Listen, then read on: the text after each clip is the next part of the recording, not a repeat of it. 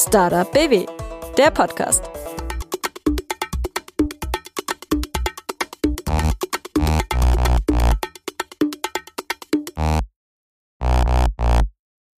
Hi, ich bin Dorothee und ihr hört den Podcast der Landeskampagne Startup BW 100 gute Gründe zum Gründen. In jeder Folge stellen wir euch einen Gründer oder eine Gründerin aus Baden-Württemberg vor und zeigen, welcher Weg zum Erfolg führen kann, warum auch Umwege oft ein Ziel haben und warum The Land auch Startup Land ist. Im Fokus stehen immer die Gründer und Gründerinnen selbst. Ich möchte wissen, was treibt sie an? Wovon träumen sie? Und welche Ängste müssen sie aus dem Weg räumen? Dabei interessiert mich auch, was sie und ihr Startup so einzigartig macht ob Gründen der Inbegriff von Selbstverwirklichung ist und wie Sie mit Ihrem Unternehmen die Zukunft gestalten und besser machen wollen, gerade auch in Ihrer Region und für Baden-Württemberg. Willkommen zu einer neuen Folge dieses Podcasts. Heute ist Marius Krämer bei mir im Studio. Er hat zusammen mit Hadi Dabul das E-Health-Startup Havy in Karlsruhe gegründet. Havy bietet neurozentrisches Training für Menschen mit chronischen Schmerzen wie zum Beispiel Migräne an, welche durch gezielte Übungen in einer App reduziert werden sollen. Wir reden also über Schmerz und wie man diesen lindern kann, aber auch darüber, was Schmerz eigentlich ist. Warum es gar nicht so einfach ist, den richtigen Investor für ein Gesundheitsprodukt zu finden, wie so ein App-Lounge läuft und was dann passiert. Hey Marius, wie schön, dass du da bist bei uns im Studio in Stuttgart, heute aus Karlsruhe angereist. Hi, danke, dass ich da sein darf. Sehr, sehr gern. Erstmal herzlichen Glückwunsch. Ihr seid unter den Top 100 der Business Punk 2020. Mhm. 100 was eigentlich? Weiß man nicht so genau. 100 Top von 100, 100 Top was? Von irgendwas. Ähm, ja, man weiß nicht so genau woher und was und genau, aber man ist in der Zeitung. Ja, das ist voll geil. Das, das klingt mega, aber keiner weiß, was es ist. Ja, ich konnte meinen Eltern zu Weihnachten die Business Punk mitbringen mit einem Bild von mir. Das, das war alles, was, was erstmal gezählt hat und meine Mama hat sich tierisch gefreut. Ich, also ja, es macht auf jeden Fall was her. Und sie haben ja euch damals auch angefragt, ne? Also das ging nicht mal mit Bewerbung oder irgendwas. Genau, ja.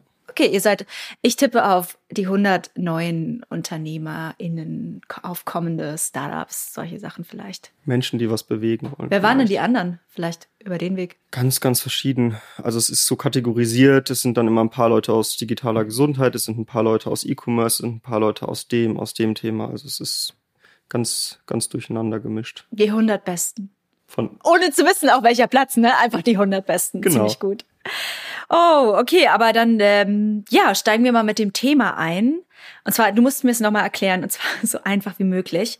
A, was ist Schmerz und wie funktioniert dabei das neurozentrische Training und was ist das? Schmerz ist, glaube ich, erstmal zu unterteilen in strukturellen Schaden und deswegen tut es weh und nicht strukturellen Schmerz. Strukturell heißt irgendwie, ich habe mir den Arm gebrochen. Ja, und dann ist das ganz gut, dass das weh tut, der Arm, dass ich ihn mal nicht bewege und das heilen kann. Und man merkt ja schon, das ist so ein bisschen zum Schutz. Das heißt, mein Arm tut weh, wenn er gebrochen ist, damit ich ihn nicht bewege. Und das ist Schmerz eigentlich. Schmerz ist ein Schutzmechanismus. Der macht nichts anderes, als den Körper, den Menschen vorm Überleben zu schützen. Das Gehirn möchte einfach überleben und sagt dann in bestimmten Situationen, durch einen Schmerz zum Beispiel, das kann aber auch durch eine Übelkeit sein, das kann auch durch eine Unbeweglichkeit sein, lieber hier nicht hinbewegen, lieber das nicht bewegen, lieber nicht in diese Situation begeben, um einfach dafür zu sorgen, dass dir nichts passiert. Um es nicht noch zu verschlimmern, wahrscheinlich auch, ne? Genau, beziehungsweise manchmal kann das Gehirn einfach die Situation nicht richtig einschätzen.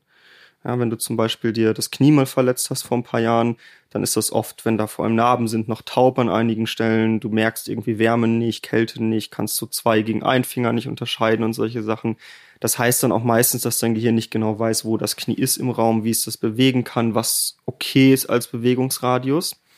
Und dann erzeugt es zum Beispiel einfach da einen Schmerz, wenn du das Knie belasten willst, weil dann bewegst du es gar nicht erst. Dann kann es auch nicht kaputt gehen. Und wenn es nicht kaputt geht, kannst du dich nicht verletzen. Wenn du dich nicht verletzt, kannst du von einem Tier wegrennen, was vielleicht kommt, oder du kannst zur Wasserquelle laufen. Also es ist dann noch sehr, sehr evolutionär auch. Und dagegen gibt es Abhilfe in Form von neurozentrischem Training. Zumindest es gibt es natürlich mehrere Ansätze gegen Schmerzmilderung, aber dieses Training ist eins davon. Genau, genau. Das ist so ein bisschen Man kann den Schmerz in dem Fall, vor allem wenn er nicht strukturell bedingt ist, das heißt zum Beispiel eine Migräne, wenn jetzt nichts wirklich kaputt ist im Gehirn oder einen Rückenschmerz, wenn am Rücken nichts kaputt ist, so ein bisschen mit einem Rauchmelder vergleichen. Das heißt, wenn du kochst in deiner Wohnung und du brätst irgendwie was an und es qualmt ein bisschen mehr, dann löst der Rauchmelder auch mal aus, aber da ist gar kein Feuer.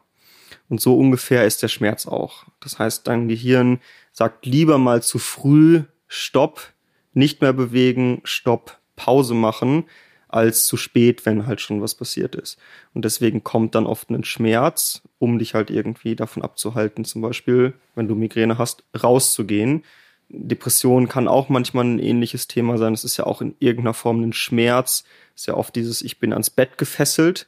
Naja, alles außerhalb des Bettes ist irgendwie gefährlich. Und, und ja, ich möchte lieber hier bleiben, ja. in der Sicherheit. Mhm. Und das neurozentrische Training guckt im Prinzip über verschiedene Mechanismen, warum die Reaktion vom Gehirn nicht ganz adäquat ist. Also warum zum Beispiel dieser Rauchmelder ein bisschen zu früh auslöst.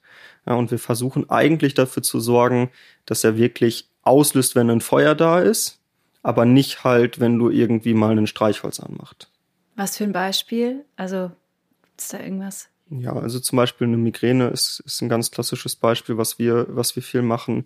Ein Rückenschmerz ist, ist super häufig. Also eine Migräne kann halt einfach dadurch kommen, dass irgendwie alles zu viel ist. Dein Gehirn hat irgendwie schon eine bestimmte Auslastung und dann passieren Dinge, Arbeit, Familie, was auch immer in deinem Umfeld. Und irgendwann sagt es einfach, das ist mir jetzt zu viel. Ich brauche eine Pause.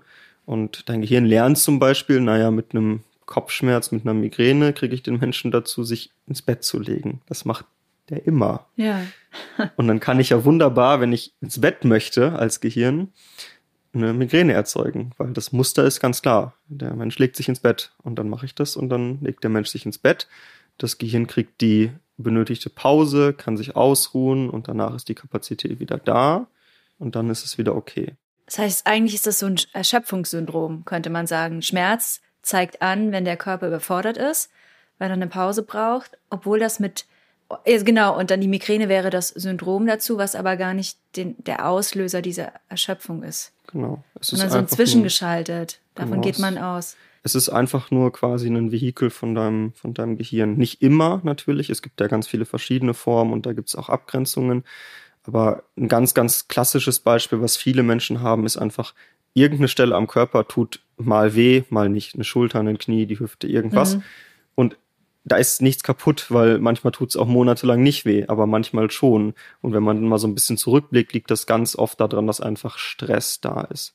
Und Stress ist ja irgendwie alles. Also Stress ist ja auch nicht nur negativ, weil wenn wir null Stress im System hätten, dann würden wir auch nur rumsitzen und liegen, weil es gibt keinen Grund mehr etwas zu tun. Also Stress ist ja auch positiv. Aber wenn er eben zu viel wird, Stress halt als Last gesehen eher im Gehirn, dann kommt es zu diesen Schutzmechanismen. Reagiert der Körper mit Schmerzen, genau. Genau. Und das basiert auf wissenschaftlichen Theorien und Erkenntnissen wahrscheinlich. Genau. Das ist im Prinzip, wenn man es ganz kurz sagen will, angewandte Neurowissenschaften. Neurowissenschaften, genau. Und ihr habt jetzt überlegt, beziehungsweise man weiß, dass dagegen Übungen helfen können.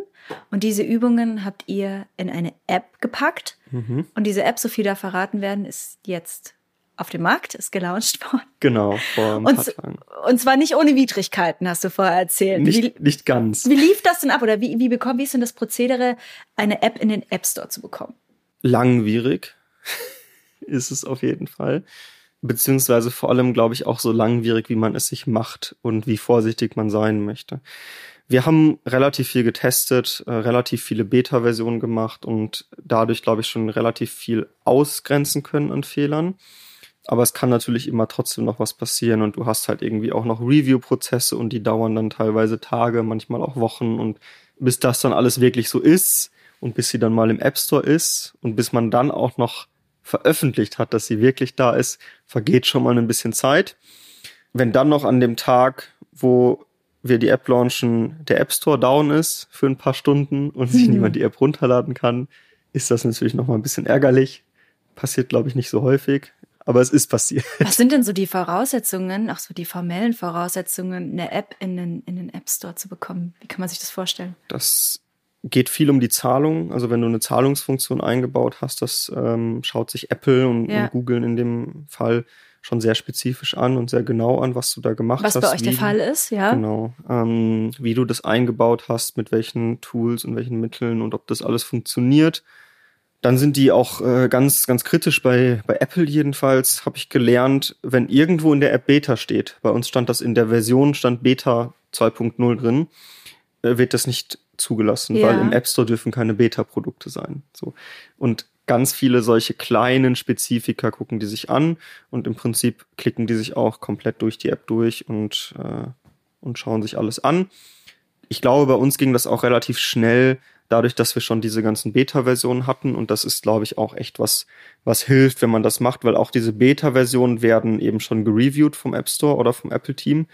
Und die reviewen dann ja quasi das Delta zu dem, was sie schon gemacht haben. Und wenn sie sich schon was angeguckt haben, dann ist das natürlich ein bisschen schneller.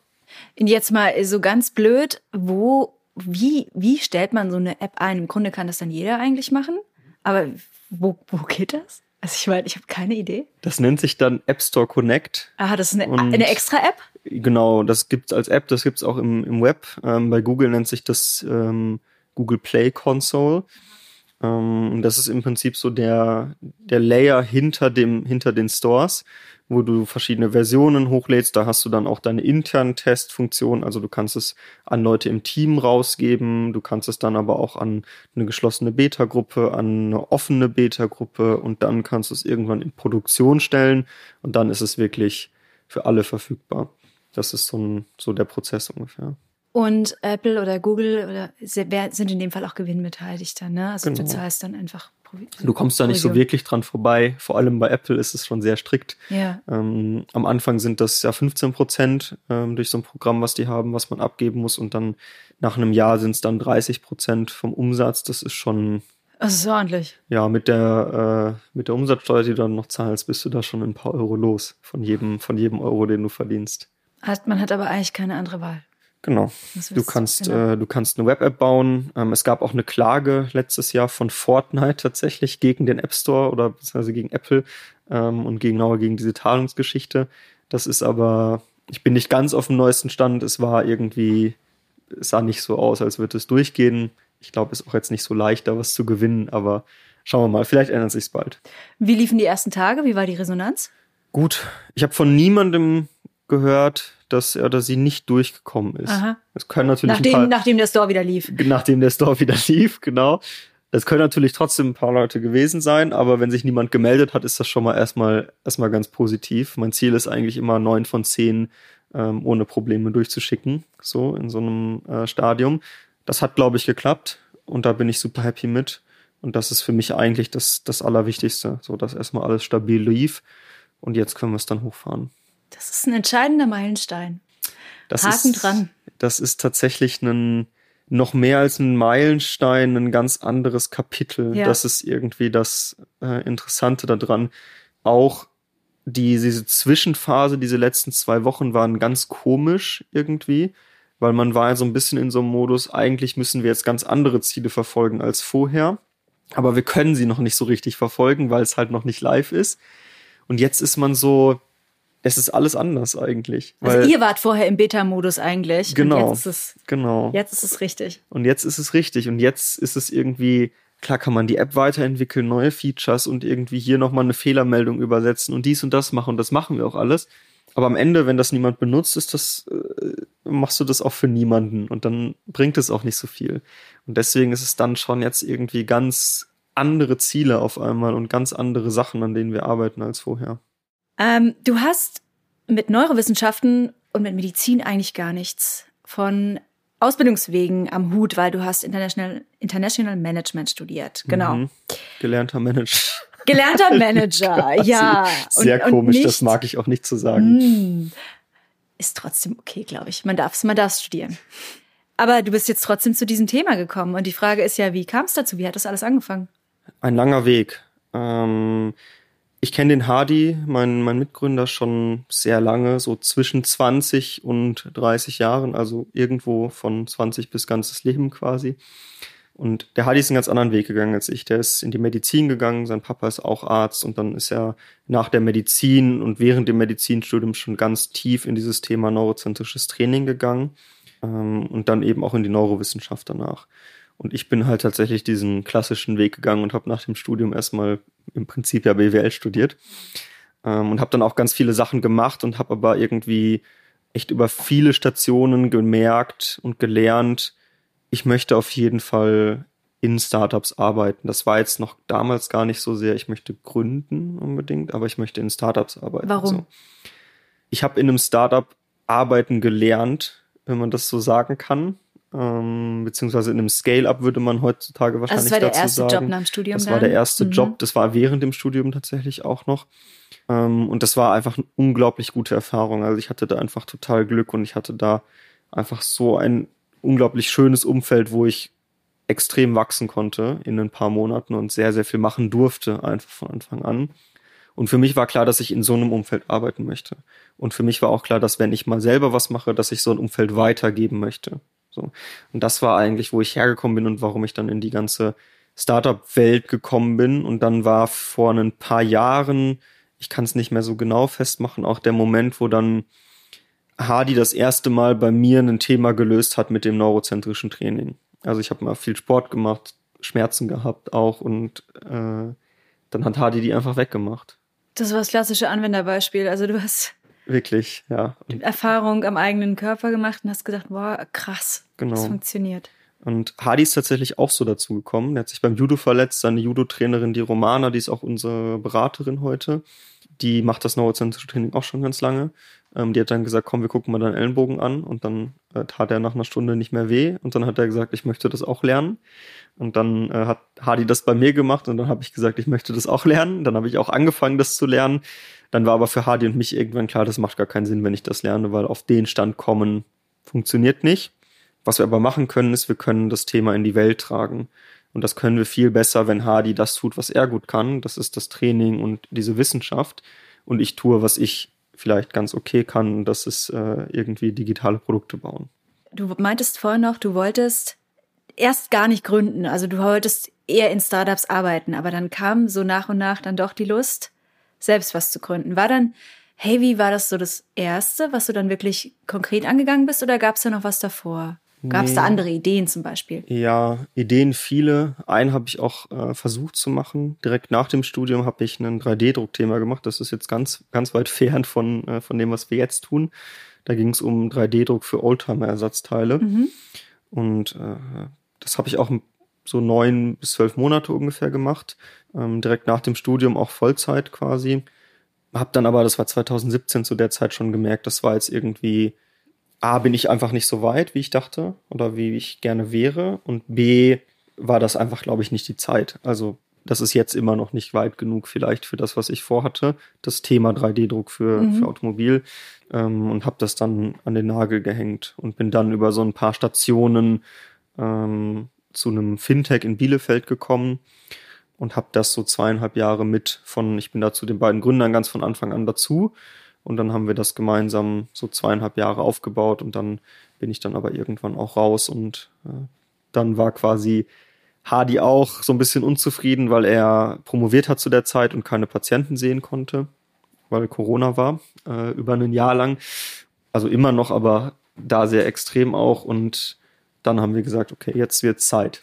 Da ist das beste Mittel irgendwas Digitales natürlich, dazwischen zu schalten. So kam dann nach und nach die Idee für Heavy. Woher der Name Heavy? Welche Geschichte möchtest du hören? Die echte oder die, die man immer erzählt? In dem Fall die, die man immer erzählt, weil die echt ist wahrscheinlich genau die. also ich, ich sage jetzt mal Hey wie wie Hey und Französisch leben hätte ich jetzt so hätte ich gelesen, aber es gibt wahrscheinlich Das viele die, Interpretationen. das ist die Geschichte. Das ist die Geschichte. Genau. Ähm, ich glaube, klassischerweise, wenn man da, wenn man da ehrlich ist, entstehen ganz viele Geschichten von einem Namen nach dem Namen. Äh, Und die eigentliche Geschichte ist, wir hießen damals Hive, H-A-Y-V. Das war so ein bisschen aus dem, aus dem Beehive, also Ja. Bienenstock und Gehirn und viele Zusammenhänge und sowas kam das. Ähm, das war aber auch ehrlicherweise einfach, weil die Domains frei waren. Das ist ja auch immer noch ein Thema heutzutage. Und das war dann irgendwann markenrechtlich vergeben. Und dann haben wir äh, daran gedacht, dass einige Leute Hey, wie sagen. Hey, wie? Zu hey, wie? Hive. Ja. Und dann habe ich gesagt, das klingt doch eigentlich auch nett. Warum nicht einfach das, was die Menschen sowieso schon sagen, benutzen? Ähm, und dann ist mir aufgefallen, dass man das Hey wie schreiben kann und genau wie du gesagt hast, äh, Hallo Leben. Ich finde es total schön. Ich finde es wirklich schön. Das war dann so der, in dem Moment, wo ich verstanden habe, dass das Hallo Leben heißen kann. Ähm, und das ist so ein Henne-Ei-Problem jetzt so ein bisschen. Ja, Was kam zuerst? Cool. Nee. Ähm, haben wir dann gesagt, hey, das ist, äh, das ist eigentlich schön. Da kann man auch super mitspielen in verschiedenen Ländern mit einem anderen Wort als wie dann eben. Und es ist, glaube ich, ganz nett. Gut, die Namensfindung war schon mal ein Thema, aber ich denke, davor gab es noch ein paar andere Schritte, wie man so eine App konkretisiert. Was waren denn so die ganz ersten Initialschritte? Darüber nachdenken, ob wir das digital machen können. Wovon das hängt das war, ab? Naja, das, was wir tun, ist relativ komplex, würde ich mal behaupten einfach. Mm. Und es gibt auch einige Leute aus der Szene, die gesagt haben, das kann man nicht digital machen. Mhm. Weil das, was wir im Endeffekt machen, ist, wir schauen in dein Gehirn, ohne da reingucken zu müssen, über Bewegungen, über Fragen, über verschiedene Sachen und verstehen dann, welche Gehirnareale bei dir unteraktiv sind und auf welcher Seite. Dann geben wir dir eine Übung und dann gucken wir auch noch, ob die Übung funktioniert mit einem sogenannten Assessment. Und das ist natürlich schon ein sehr komplexer Prozess. Und jetzt kannst du dir vorstellen, du hast so ungefähr 30 20, 30 Systeme, die an Bewegungen und Schmerz und allem beteiligt sind im Gehirn. Die kannst du nochmal in Subsysteme, Subnerven untergliedern. Das wird schon recht komplex und das ist natürlich schwierig zu bauen. Was und ist denn so eine klassische Übung, die man jetzt ins Digitale übersetzen müsste, könnte? Jede tatsächlich. Ähm, die Frage ist halt nur, wie und in welcher Reihenfolge. Eine Übung kann zum Beispiel sein, du reibst dir 30 Sekunden am rechten oder am linken Ohr je nachdem, was du brauchst. Ähm, oder du bewegst deine Zunge in eine bestimmte Richtung, du bewegst dein Kiefer in eine bestimmte Richtung, du das atmest auf einer Seite. Das sind alles so ganz spannend, weil dieses dieses ähm, Gehirnhelf-Thema ist es ja, ne? Genau. Also vielleicht kannst du das nochmal kurz erklären, warum man warum man da rechts und links unterscheiden muss und auch die Übungen gezielt nach den Seiten machen müsste. Naja, im Endeffekt ist ja irgendwie das so in der Welt verankert, auch im, im Training und in allem, in, in Therapie manchmal auch, dass du alles auf beiden Seiten machen musst, damit alles gleich ist. Ähm, das, oder ich will nicht sagen Problem, aber ein Thema daran ist natürlich, dass im Körper und im Gehirn nicht alles gleich ist. Und wenn du gleich trainierst und die Seiten nicht gleich sind, dann hast du unterschiedliche Reize im Endeffekt. Und gerade bei, bei Themen wie zum Beispiel Migräne siehst du in einem MRT schon recht klar, dass eine Seite vom Hirnstamm überaktiv ist und eine Seite unteraktiv ist. Und jetzt kannst du dir natürlich vorstellen, wenn du die falsche Seite aktivierst und quasi diese, wenn man es ganz simpel ausdrücken will, diese Spanne erhöht, die ja für Migräne sorgt, unter anderem, dann sorgt das für mehr Migräne. Und das wollen wir nicht. Ähm, und deswegen schauen wir so genau hin, dass wir dir eine Übung geben, die genau die richtige Seite von beispielsweise deinem Hirnstamm aktiviert, damit wir die Migräne reduzieren und nicht verstärken. Und das ist jetzt an einem Beispiel, aber das überträgt sich dann auf ganz, ganz viele Dinge. Das Gehirn ist ja komplett asymmetrisch, also es ist alle Aktivitätslevel sind durchgehend irgendwie unterschiedlich. Und wenn wir da einfach gleichmäßig Aktivität reinbringen, dann hat das, hat das keinen so sinnvollen Effekt. Und deswegen ist es so, dass wir uns immer angucken, welches System braucht gerade Aktivität und auf welcher Seite ist das der Fall. Und da bringen wir die rein, weil das ist im Prinzip für uns vor allem, und das ist, glaube ich, der wichtigste Punkt dabei, der highest payoff. So, also wir können mit dieser Kleinigkeit und deswegen ist es ja so effektiv. Deswegen sagen dann einige Leute, warum reibe ich mir 20 Sekunden am Ohr und kann meinen Kopf 10 Zentimeter weiter drehen? Weil das halt genau da, wo dein Gehirn den größten Bedarf hat, gerade hingeht. Und das ist der Grund, warum wir das alles einseitig machen. Und das sind die Übungen, die Hardy vorher schon gemacht hat. Das ist das neurozentrische Training, die er angeboten hat, real.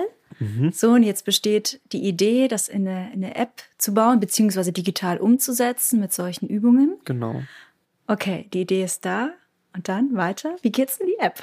Die App macht es im Prinzip genauso, wie der Hardy das mit dir machen würde. Oder sie versucht es zumindest. Das heißt, sie macht genau diese Bewegungstests mit dir. Bewegung ist bei uns Spiegel und Vehikel am Ende.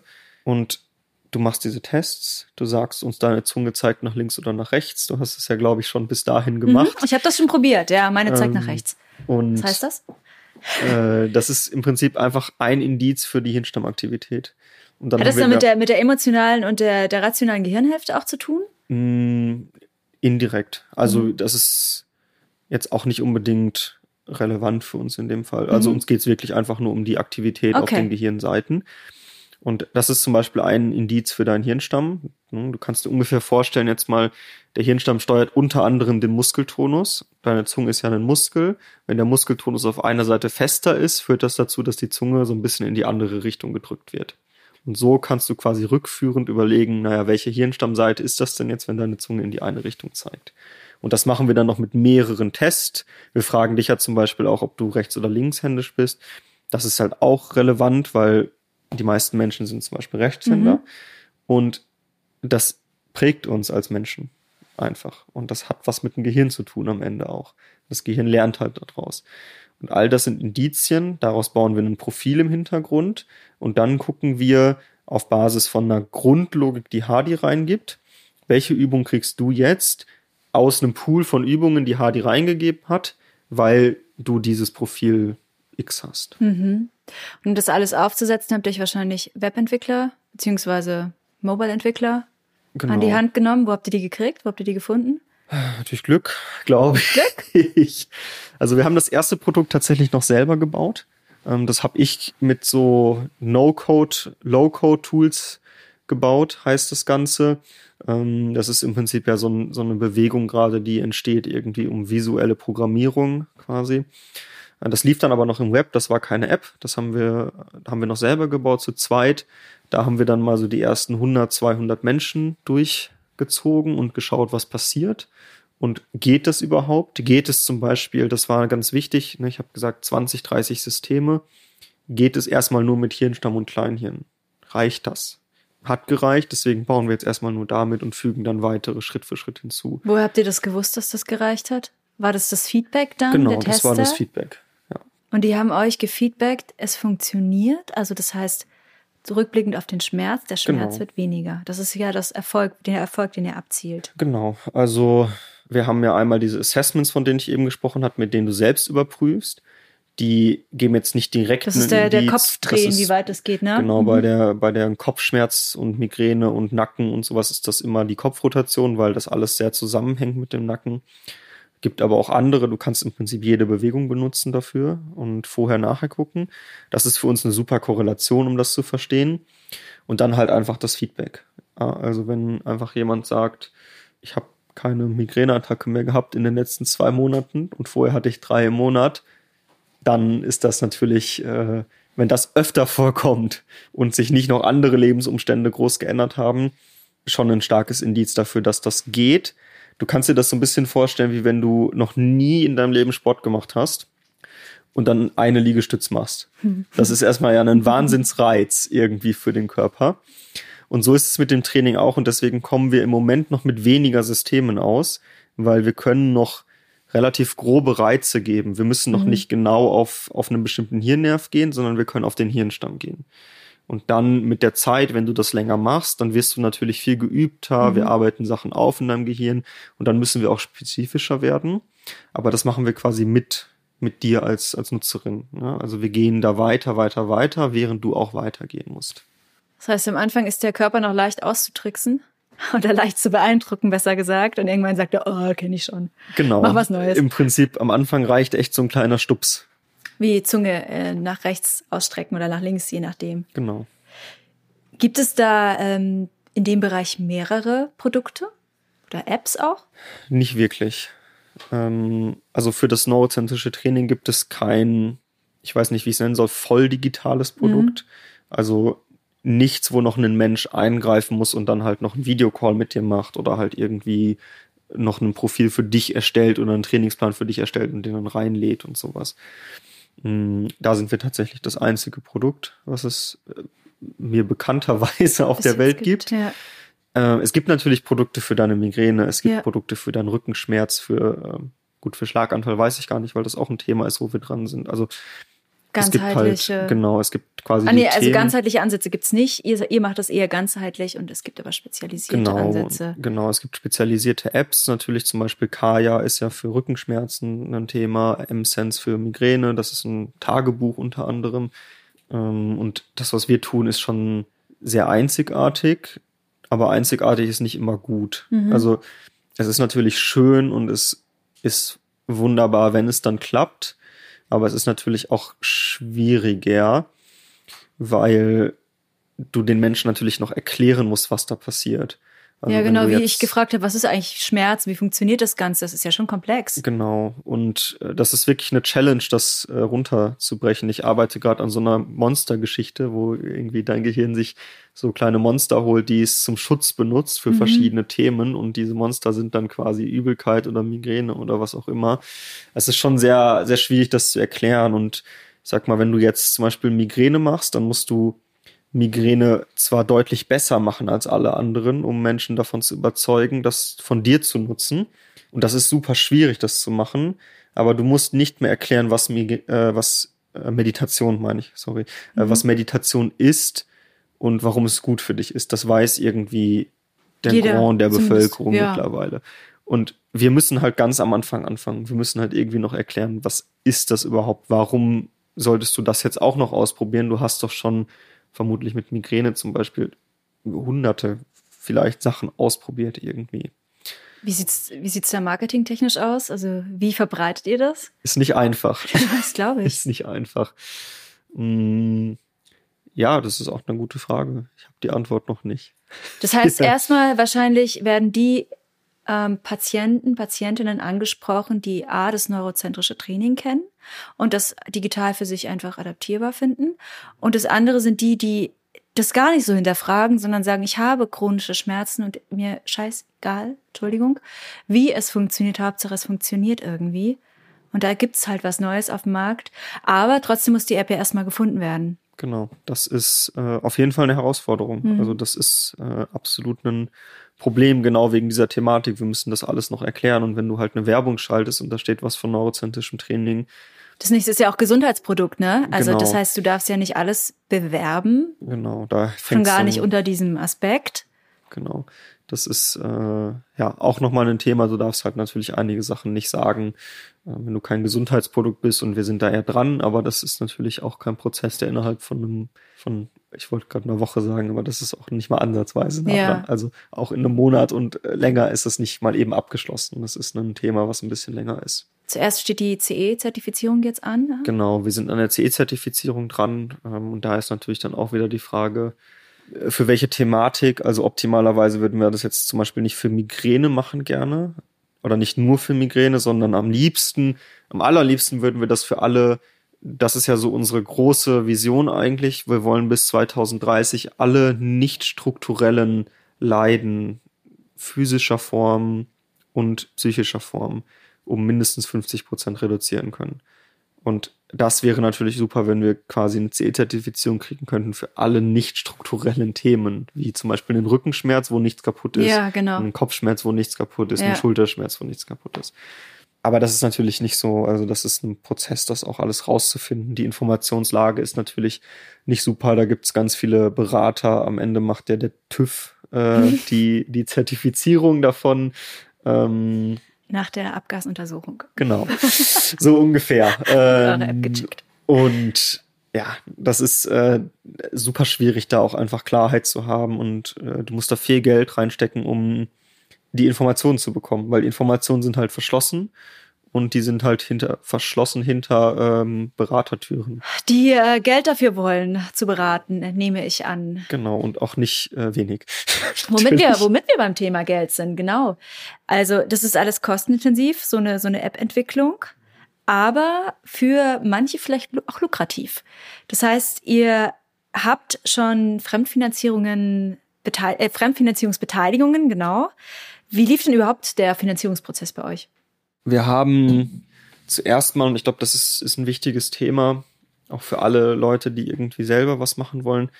Wir haben von Anfang an gesagt, wir machen das und wir machen das Vollzeit und wir machen das nur.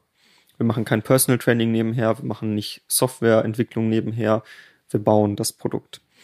Und das heißt natürlich auch, dass du kein Geld mehr verdienst. Ja. Ähm, wir hatten dann erstmal so sechs Monate ungefähr angespart, die wir leben konnten, Hadi und ich beide.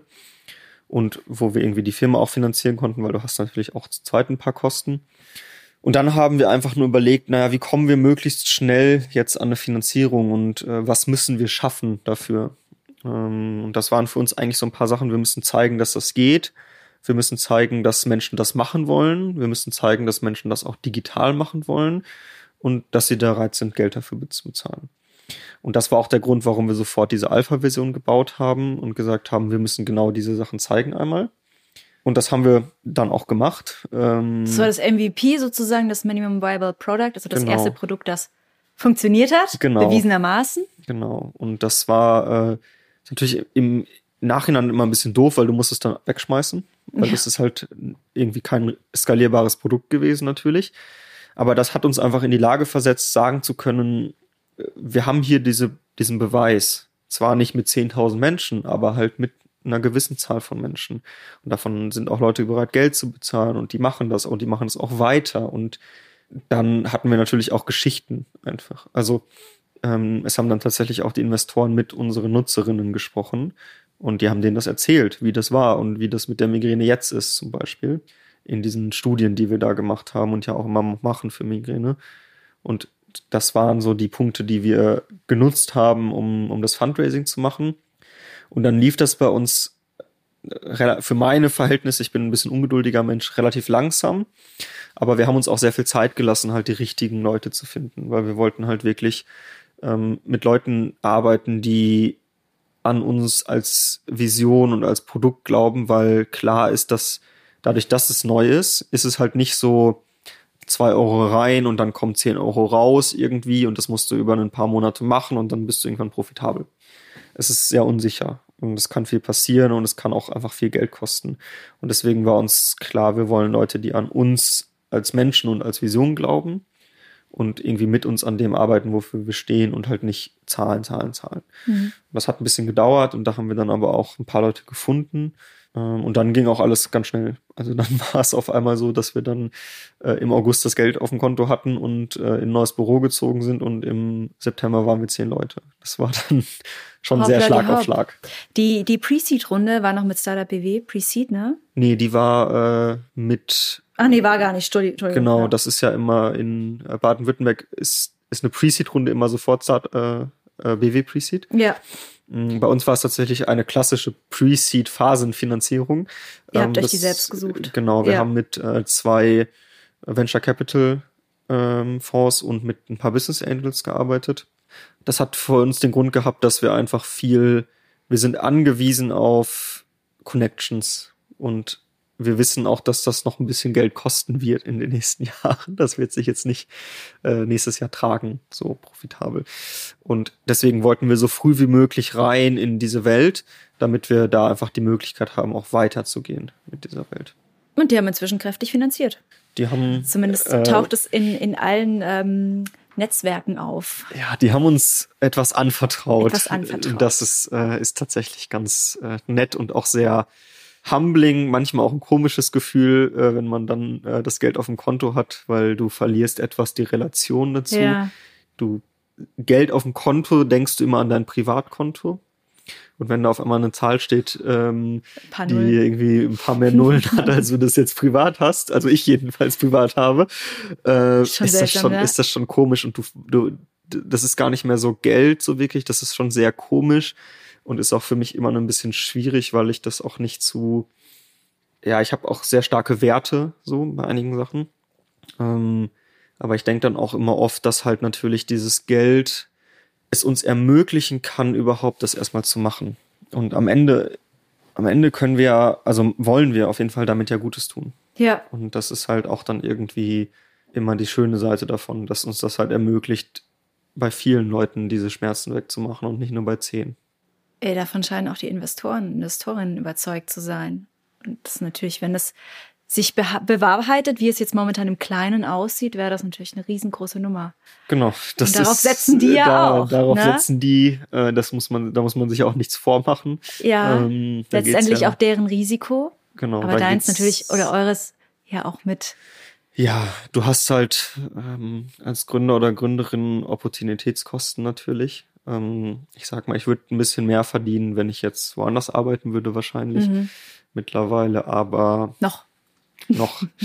ja, ich, ich glaube, das ist halt immer auch die Frage, wo du stehst im Leben, was dir wichtig ist. Und ähm, mir ist es gerade wichtig, dass ich mir was Vernünftiges zu essen kaufen kann und meine Miete bezahlen kann und äh, dass ich eine coole Firma aufbauen kann und irgendwie einen Impact machen kann damit auf die Welt. Und dann, ob ich dann jetzt irgendwie 10.000 Euro mehr oder weniger im Jahr habe, spielt, glaube ich, da für mich jetzt gerade keine Rolle. Das ist aber immer eine persönliche Entscheidung, glaube ich. Da kommt Großes auf euch zu, ja? Beziehungsweise ist jetzt schon relativ groß. Äh, ich stelle mir das, ich stelle mir das sehr aufregend vor und vor allem glaube ich, man braucht auch viel Support und Rückhalt und Beratung. Du hast dir da ähm, Hilfe im Cyberlab in Karlsruhe geholt. Wie bist du dazu gekommen? Der Cyberforum e.V. ist mit über 1200 Mitgliedern das größte regional aktive Hightech-Unternehmernetzwerk in Europa. Vom Startup und der Softwareschmiede über den erfahrenen Unternehmer und internationalen Informationstechnologieanbieter bis hin zu Forschungseinrichtungen und Universitäten. Das Cyberforum bringt alle zusammen. Eine Plattform für Networking als direkte Verbindung von Kompetenz, Businesskontakten und Karriereaussichten. Mit dem Cyberlab, dem IT-Accelerator des Landes Baden-Württemberg, werden GründerInnen mit einem kostenlosen Accelerator-Programm unterstützt. Hier erhalten die Startups in drei Monaten ein intensives Training mit dem Ziel, den Markteintritt erfolgreich zu meistern, die Finanzierung zu sichern und zu skalieren. Dabei profitieren sie von 150 ehrenamtlichen MentorInnen, 24 Jahren Erfahrung mit über 6000 Gründungen, 250 Business Angels und einer großen Alumni-Community. Mit dem neuen Gründer- und Wachstumszentrum, dem Smart Production Park, werden den Startups ab September 22 zusätzlich 5400 Quadratmeter Infrastruktur mit Büro- und Meetingräumen sowie Produktionsfläche zum Experimentieren angeboten. Das Cyberforum sucht Startups aus den Bereichen IT, IT-Security, künstliche Intelligenz und Smart Production, die sich in der Vorgründungs- und Gründungsphase befinden. Dabei gelten drei Grundvoraussetzungen. Euer Team muss aus mindestens zwei GründerInnen bestehen. Euer Fokus muss auf IT, IT-Security, KI oder Smart Production liegen. Und eure Geschäftsidee muss skalierbar sein. Mehr Infos auf cyberforum.de. Ich kannte das ganze Gründer-Ökosystem in Karlsruhe ja schon so ein bisschen aus der Entstehungszeit. Das war ja bei mir so 2016, 2017 die Zeit. Da hat sich ja tatsächlich sehr viel getan in den letzten fünf Jahren so. Und daher kannte ich auch irgendwie noch diese ganzen Cyberlab und an der Hochschule gibt's das X-Lab noch und der Gründermotor in Stuttgart, aber das ist ja neu, das kannte ich damals noch nicht. Und Hadi und ich waren damals auch gar nicht in Karlsruhe, als wir angefangen haben. Wo und, wart ihr? Äh, in Ostwestfalen-Lippe. Ach, da habt ihr euch äh, kennengelernt? Oder? Nee, wir, nee, Quatsch, ihr kennt euch seit über 20 Jahren. Wir kommen daher, also schon da kennengelernt. Ach genau. so. Äh, wir kommen beide aus einem sehr beschaulichen Ort, der Erwitte heißt. Das ist so äh, irgendwie ein kleines, kleines Seelenstädtchen. Ähm, und ich war ja davor in Bielefeld, Hadi ja. war in Dortmund davor. Und äh, wir waren dann zwischendurch da so in der Gegend irgendwie. Und äh, ich wollte eigentlich nach dem ich raus bin in dem anderen Thema, erstmal reisen gehen, aber dann kam Corona und dann war das nicht mehr so entspannt. Ähm, und dann haben wir angefangen und dann war für uns so ein bisschen die Entscheidung, okay, Berlin oder Karlsruhe. Ich mag Karlsruhe, deswegen wollte ich nach Karlsruhe. Warum überhaupt Karlsruhe? Weil ich Karlsruhe mag. Echt, das war völlig egal. Das Berlin oder Karlsruhe, äh, Berlin oder Karlsruhe, Karlsruhe. Ja, das also war, auch schon das war für mich der, der initiale Spark irgendwie tatsächlich. Ähm, also es gab so zwei Faktoren. Ich mag Karlsruhe, weil ich finde, da hat man, also ich weiß nicht, ich bin ja auch, ich mag Design. Ich, ich designe auch irgendwie viel. Ich habe ja auch unser ganzes Design noch gemacht und ich, ich brauche irgendwie Raum. Mhm. Und in Berlin habe ich, habe ich persönlich gefühlt keinen Raum. Und in Karlsruhe habe ich so, alles ist so weit. So Riesenschlossgarten und Riesenstraßen und alles ist groß und alles ist weit. Und ich habe da irgendwie vom Kopf her, ich mag das da, ich kann da echt gut arbeiten. Ähm, und der zweite Punkt war halt einfach, dass ich eben schon, ähm, um auch auf deine Frage mal zu antworten, nicht nur drum herum zu quatschen, tatsächlich einfach auch diese Connections noch hatte, ja, und einfach gesagt habe, es macht halt Sinn, nicht von null anzufangen. So, und ich kenne schon Leute im Cyberlab irgendwie, ich kenne Leute am X-Lab, ich kenne mich in Karlsruhe schon ein bisschen aus und lass uns doch da starten, lass uns direkt in die Programme rein und dann da äh, sofort loslaufen. Was waren denn Was waren denn so die besten Tipps, die du bekommen hast? Kannst du dich noch erinnern? Oder so, vielleicht an ein, zwei? Ich glaube, dass man auch mal Erfolge feiern kann. Und nicht immer nur an den nächsten Schritt denken muss? Das, äh, ja. Und ich dachte, das wäre so schwäbisch, aber scheinbar nicht. Nee, vielleicht bin ich, ah, ich habe ja schon lange auch in Karlsruhe gelebt und irgendwie, ja, Entschuldigung, Entschuldigung, ich komme nicht von hier, das ist meine Ausrede. Ich darf, ich darf so unbeholfen sein. Ähm, nee, es ist echt tatsächlich so, also Hardy und ich, wir sind beide so, es ist so, okay, check weiter. Ja. App Launch, Ja. check weiter. So Und, wie du jetzt ähm, vorhin erzählt hast, ne? Wow, so, was jetzt eigentlich? Oh, weitermachen. Genau. Okay. Und äh, ja, manchmal muss man aber auch einfach die Sachen feiern. Und äh, vor allem, wenn man dann ein Team hat, dann äh, geht's ja auch nicht nur um einen selbst. Wie viele Leute seid ihr jetzt, hast du gesagt? Zehn? 14. 14 sogar schon. Genau. Feiern. Ja, wa- was, was wurde denn in den letzten zwei Jahren richtig gut gefeiert? Ja, bis wir den Tipp bekommen haben, gar nichts. Ähm, tatsächlich irgendwie. Wir sind da echt irgendwie sehr Ah, abgestumpft gewesen. Ähm, wir haben dann tatsächlich, wir haben noch mal ein bisschen äh, Geld aufgenommen, wir haben noch mal ein bisschen erhöht jetzt die Runde einfach. Äh, nicht viel, aber ein bisschen. Mhm. Ähm, und das haben wir mehr gefeiert als das initiale Investment, weil damals waren wir zu Ah, zweit. jetzt durftet ihr feiern. Genau, und jetzt äh, durften wir feiern. Jetzt haben wir den Tipp bekommen und jetzt war auch das Team da und dann haben wir gesagt, komm, jetzt ist auch mal echt, lass uns mal was essen gehen und lass uns mal alle einladen und lass uns irgendwie noch mal einen schönen Abend miteinander verbringen und äh, irgendwie auch einfach mal den Tag ein Tag sein lassen. So. Ähm, und das haben wir echt dann, dann mal gefeiert. Und den Launch, das kommt noch. Das den, kommt, okay, äh, sobald die, jetzt, die äh, ja, ich, jetzt, Kinderkrankheiten Genau. sind. Und jetzt denke ich, ja denke ich ja auch erst wieder drüber nach. Das ist, es geht halt tatsächlich verloren einfach. Ne? Du, du bist so im Alltag und dann ist das nächste und Apropos, wo ähm, feiern geht inzwischen? Okay, ähm, wo geht entspannen und abschalten? In Karlsruhe, im Schlossgarten. ich weiß gar nicht, ob im Schlossgarten da sind für mich zu viele Menschen. Mhm.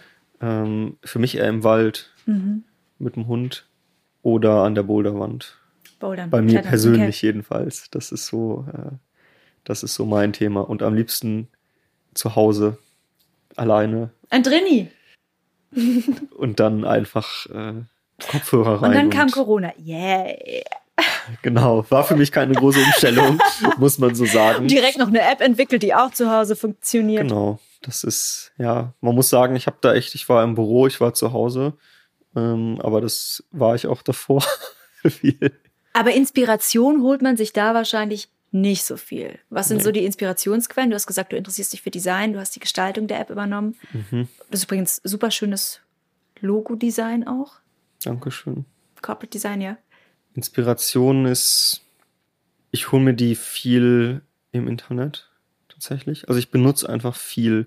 Ich schaue sehr viel nach neuen Produkten und ich liebe gute Software. Mhm. So einen guten Kalender. So, das ist so. Mhm.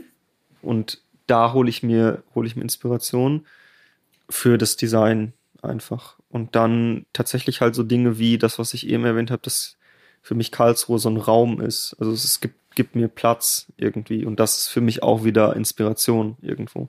Weil das einfach, ich glaube, das ist ja auch das, was wir am Ende tun und was wir ja schaffen wollen, nachdem dein Schmerz weg ist, soll es ja nicht aufhören. Was wir schaffen wollen, ist, dass du Raum im Kopf hast. Ja, dass du wirklich einen, also literally ein gesundes Gehirn hast. So mentale Gesundheit, wörtlich nehmen, versuche ich manchmal zu sagen, so wirklich Platz im Kopf für alles, was du machen möchtest. So, was würdest du machen, wenn du wieder alles machen könntest? Das gibt irgendwie, finde ich, Inspiration, weil Nur Headspace gibt's schon. ich liebe und hasse Headspace für den Namen. ähm, ich habe sehr großen Respekt vor diesem Namen, weil ich einfach noch nie ein Produkt mit einem besseren Namen äh, gesehen habe tatsächlich. Ähm, aber ich hätte natürlich auch gerne selbst. aber es ist ja, es ist tatsächlich das, ja. Und ähm, ich finde, für mich gibt's nichts. Also ich merke bei nichts mehr, dass ich inspiriert bin, wenn wenn mein Kopf leer ist und Raum hat. Und das muss man irgendwie schaffen. Und da muss sich, glaube ich, jeder äh, den Weg suchen, der geht. Dafür helfen auch Neuroübungen, aber wenn man trotzdem nur drin ist, und dann hilft das auch nicht. Also man muss auch mal in die Sonne. Man braucht Vitamin D, man muss andere Sachen machen. So, da sind wir schon gerade bei den Tipps. Ich glaube eher zum gesunden Leben, aber auch für Gründer und Gründerinnen Kopf leer machen, Inspiration holen, entspannen, in die Sauna gehen, hast du gerade gesagt. Was noch? Vielleicht auch speziell auf GründerInnen gemünzt. Abgeben. Tipps. Abgeben, das heißt Verantwortung auch teilen.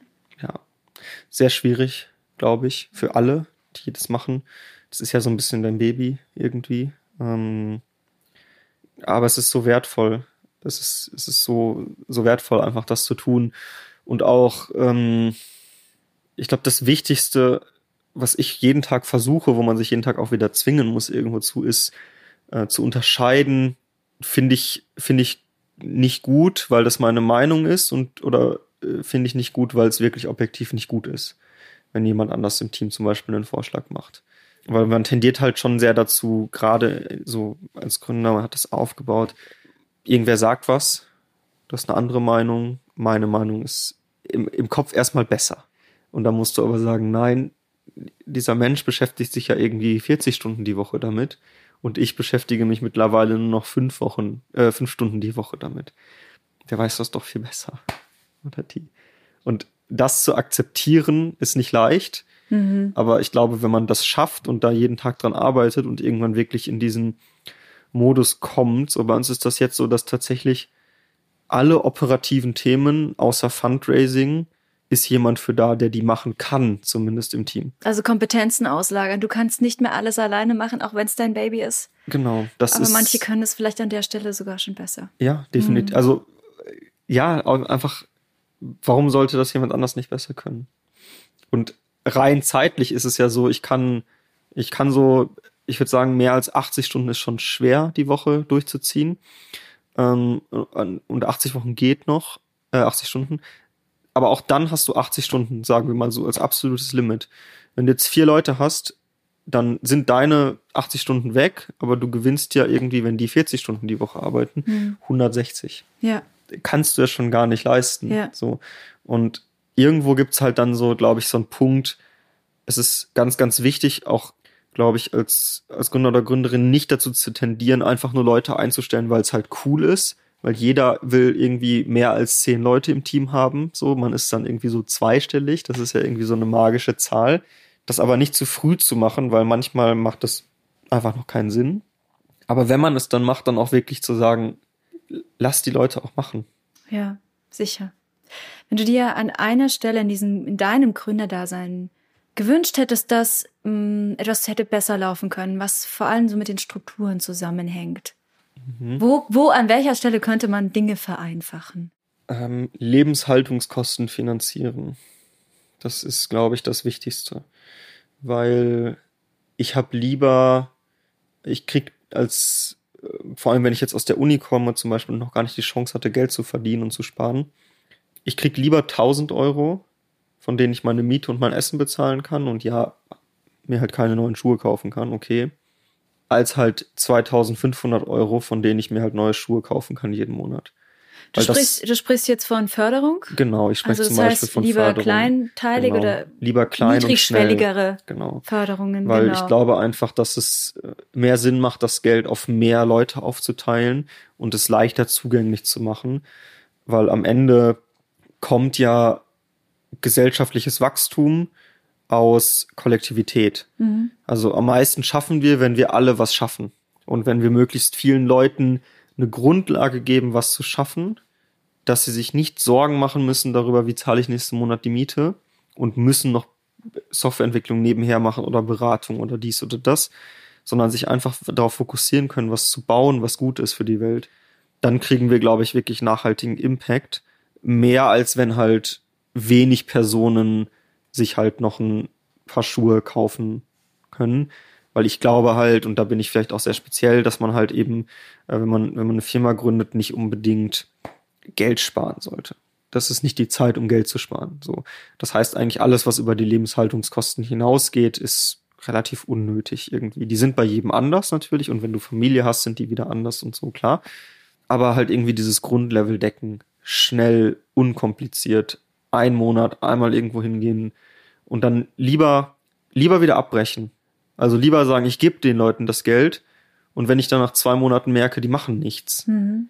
dann kann ich das immer noch wegmachen. So eine Existenzsicherung. Genau. Ja. Aber das ist irgendwie, wenn du das wegnimmst bei den Menschen, ist das, glaube ich, ein das ist ein riesen Erfolgsfaktor. Und am Ende ist Erfolg nicht nur kapitalistisch, sondern Erfolg kann eben auch Gutes für die Gesellschaft mhm. bedeuten.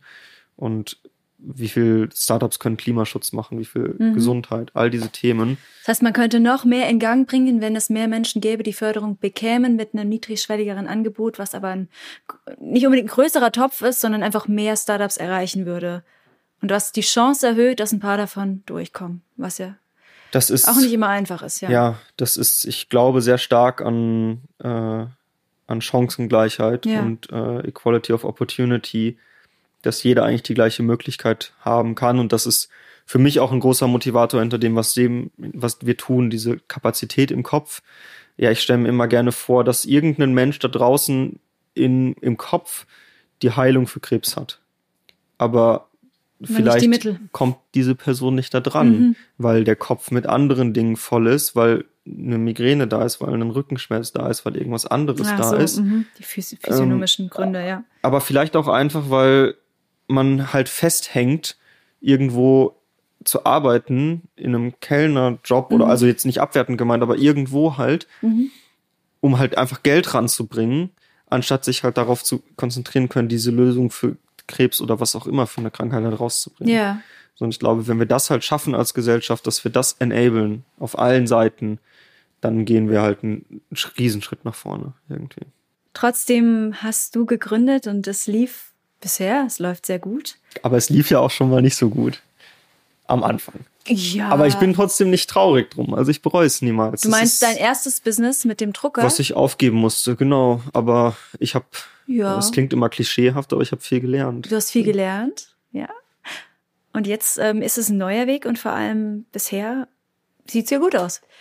Ich bin mir sicher, du findest zum Schluss mindestens drei, besser noch vier Gründe zum Gründen.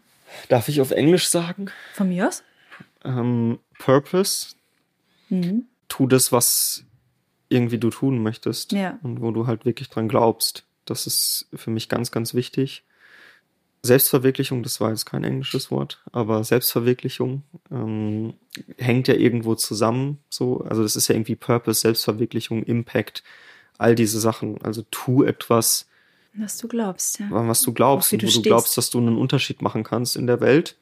Und dann ist es einfach Eigenständigkeit. Also sagt dir erstmal jetzt niemand, was du zu tun und zu lassen hast. Ähm, jetzt kommt wieder ein englisches Ownership. Mhm.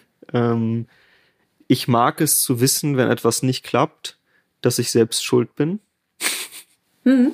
Kannst es niemand in die Schuhe schieben, aber du weißt, dass du es vielleicht lösen kannst. Genau. Das muss nicht jeder gut finden. Für mich ist das aber ein Grund zu gründen, weil ich das einfach mag, weil das auf der anderen Seite ja auch bedeutet, wenn etwas gut läuft, habe ich das auch Warst geschafft. du das? Okay.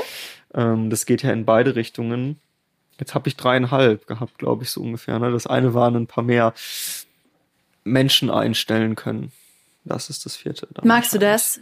Chef zu sein? Nee, nicht Chef zu sein. Das Einstellen, du magst nicht. dein Team zusammenzustellen, ne? Ja.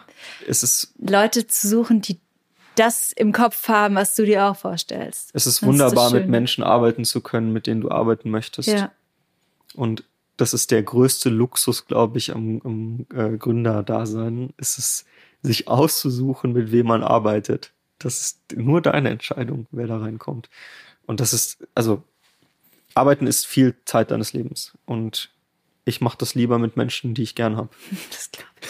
Mit herzlichen Grüßen ans Team. Super Schlusswort. Vielen Dank, Marius. Vielen Dank für die Einladung. Sehr, sehr gerne. Na, wie hat euch die Folge gefallen? Und welche Gründungsgeschichten kennt ihr oder habt ihr selber schon erlebt? Schreibt uns eine Mail an podcast.startupbw.de und folgt uns auf den Podcast-Plattformen eures Vertrauens.